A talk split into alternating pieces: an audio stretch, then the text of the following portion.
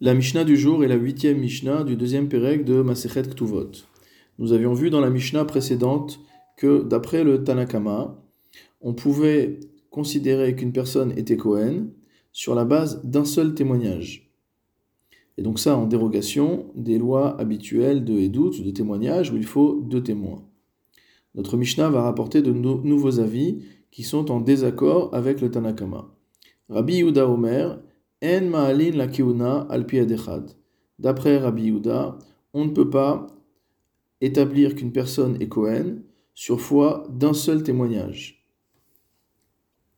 Dans le cas précédent de la euh, Mishnah précédente, on avait parlé de deux personnes qui venaient chacune témoigner sur l'autre. Donc Reuven dit que Shimon est Cohen, et Shimon vient dire que Reuven est Cohen. Et il y avait là-bas un risque de ce qu'on appelle Gomlin, c'est-à-dire qu'il y ait eu un accord entre ces deux personnes pour que chacun témoigne sur l'autre. Le Barthénois nous dit qu'ici, dans l'avis de Rabbi Houda, selon lequel on ne peut pas s'appuyer sur un témoin unique pour établir le statut de Cohen d'une personne, cela est valable à filou hechad leka gomlin, même dans le cas où il n'y a pas cette crainte.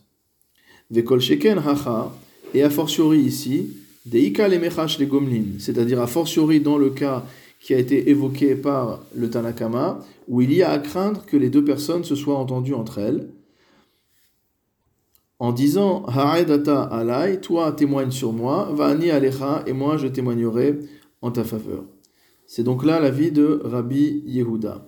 Amar Rabbi El-Hazar, Rabbi El-Hazar, quant à lui, a un autre avis. Et quand est-ce qu'on dit qu'on ne peut pas s'appuyer sur un témoin unique pour établir le statut de Keuna d'une personne?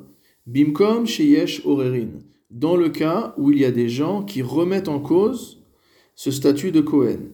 Et le Barthénora précise, chez Korin alav shem pasoul, c'est-à-dire que il y a des gens qui appellent cette personne pasoul, qui considèrent qu'il est invalide pour la keuna, ve'en ir'ur pachot mishnaim, et il n'y a de remise en cause qu'à partir du moment où ce sont deux personnes qui viennent le dire.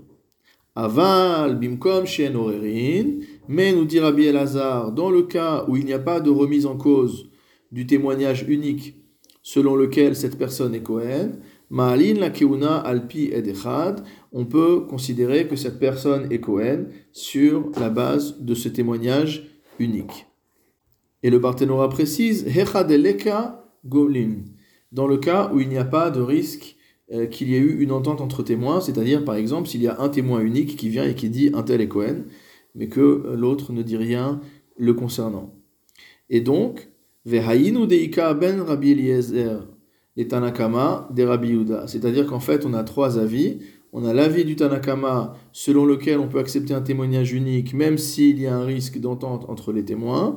Il y a l'avis de Rabbi Elazar dans lequel on peut accepter un témoin mais uniquement dans le cas où il n'y a pas de remise en cause et dans le cas où il n'y a pas de crainte d'entente entre les témoins. Et on a ensuite Rabbi Yehuda qui dit que dans tous les cas, il est interdit d'utiliser un témoin unique. La Mishnah conclut avec un nouvel avis. Rabban Shimon ben Gamliel Omer, Mishum Rabbi Shimon ben Hasgan. Donc Rabban Shimon ben Gamliel enseigne au nom de Rabbi Shimon, fils du Sgan, Ma'alin la keuna alpi. Il nous dit que on peut considérer une personne comme Cohen sur la base d'un seul témoignage. Et donc la Gemara automatiquement va poser la question que, a priori, l'avis de Rabbi Shimon ben Asgan nous semble être le même que celui de Rabbi Eliezer ou Rabbi Elazar en fonction des versions.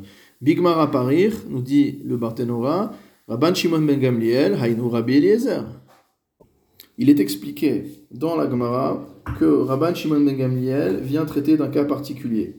Par exemple, le cas où une personne avait la chazaka d'avoir un père Cohen, et ensuite euh, il y a une rumeur selon laquelle oui, le père est Cohen, mais la mère était une divorcée, et que donc l'enfant lui-même était impropre à la Keuna. Puis ensuite, on a un témoin qui est venu, et qui témoigne que ce fils, non, n'est pas un Kohen Pasoul, c'est bien un Kohen Kacher. Dans ce cas-là, on considérera que le Kohen est bien Kacher, car le témoin unique qui est venu va être Mevatel, va annuler la rumeur qui avait circulé. Ensuite, deux nouveaux témoins sont venus et ont à nouveau témoigné qu'il s'agissait du fils d'une divorcée, Vénifsal, et donc euh, cette personne est devenue Passoul. À nouveau, un témoin unique est venu et a témoigné qu'il s'agissait d'un témoin qui était cachère. Dans ce cas-là, la vie de Rabban Shimon ben Gamliel est qu'on pourra rétablir le statut de Cohen de cette personne sur la base d'un témoin unique, c'est-à-dire le dernier témoin. Pourquoi? Parce que ce témoin unique va s'associer avec le premier témoin qui était venu. Et donc en fait, c'est comme si on avait deux témoins qui avaient euh, témoigné qu'il était Ben Groucha. Donc d'un côté, deux témoins qui ont témoigné qu'il s'agissait du fils d'une divorcée, mais de l'autre côté, on a deux témoins qui établissent qu'il s'agit d'un Cohen Kacher.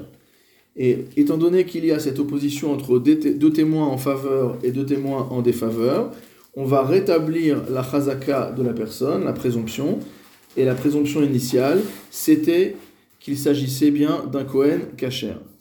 Et donc cela est différent de l'avis de Rabbi Elazar, qui lui pense que le témoignage de ces deux témoins uniques ne va pas s'associer, et que dans un tel cas, cette personne ne pourra pas être considérée comme Cohen, sauf si on a véritablement deux témoins qui viennent ensemble et qui déclarent que cette personne est bien Cohen.